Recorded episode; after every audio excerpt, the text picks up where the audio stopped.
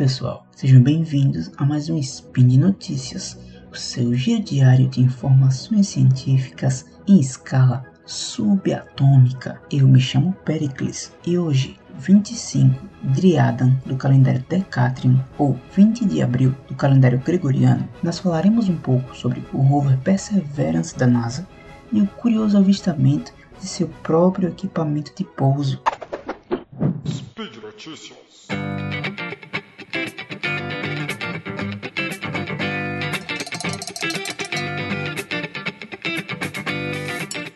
Mais de um ano depois de chegar em Marte, o rover Perseverance da NASA avistou seu paraquedas e parte de seu escudo protetor na superfície do planeta vermelho, enquanto o robô se dirige para um delta de rio seco onde água líquida fluía há bilhões de anos atrás.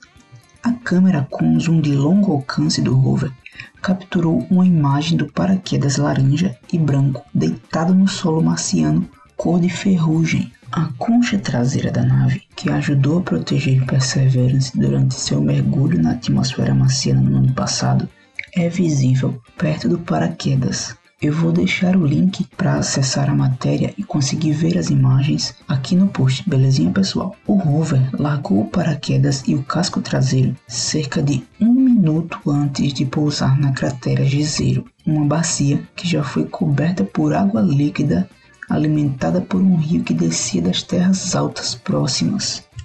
O rover então desacelerou para pousar com a ajuda de um foguete que baixou o Perseverance à superfície de Marte em cabos e freios em um método tecnologicamente complexo que a NASA chama de Sky Crane. O paraquedas supersônico da missão media 21,5 metros de largura quando totalmente inflado, mas devido à atmosfera rarefeita de Marte, o rover não pôde desacelerar para pousar usando apenas a frenagem aerodinâmica. Então, o paraquedas foi descartado para liberar a nave para terminar o pouso com seu estágio de descida alimentado por um foguete. O rover Perseverance, de uma tonelada, movido a plutônio, pousou em Marte em 18 de fevereiro de 2021 em uma missão para coletar amostras para serem retornadas à Terra.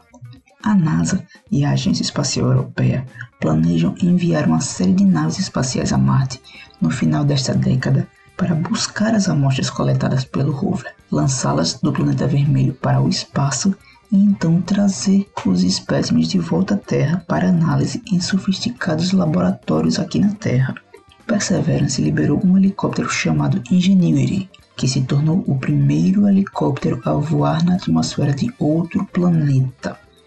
O Ingenuity ainda está operando após a transição de um experimento de demonstração de tecnologia para uma nova função de suporte ao planejamento da missão e reconhecimento do rover.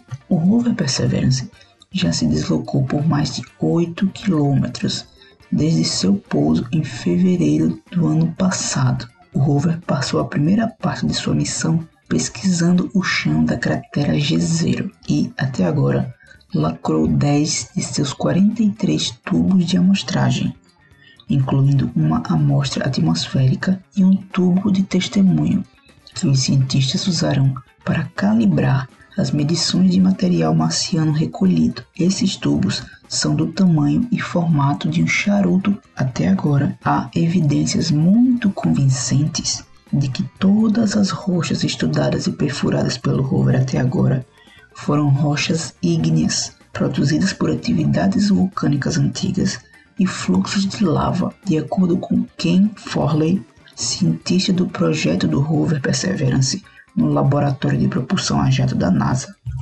Os cientistas esperam encontrar rocha sedimentar, material depositado pela água há bilhões de anos no local do delta do rio. Esses tipos de rochas podem conter pistas sobre a antiga habitabilidade da região, um dos principais objetivos da missão e da campanha Mars Sample Return. E por hoje é só, pessoal. Lembro que todos os links comentados estão no post e deixe lá também seu comentário, elogio, crítica, declaração de amor ou a forma predileta de matar o Tarek. Lembro ainda que esse podcast só é possível acontecer por conta do seu apoio no patronato do SciCast, no Patreon, no Padrim e no PicPay. Um grande abraço e até amanhã.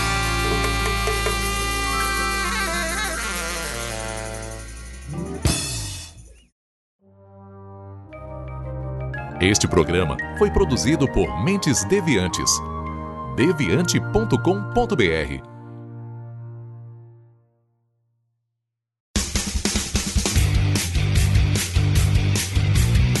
Cortes, edição de podcast.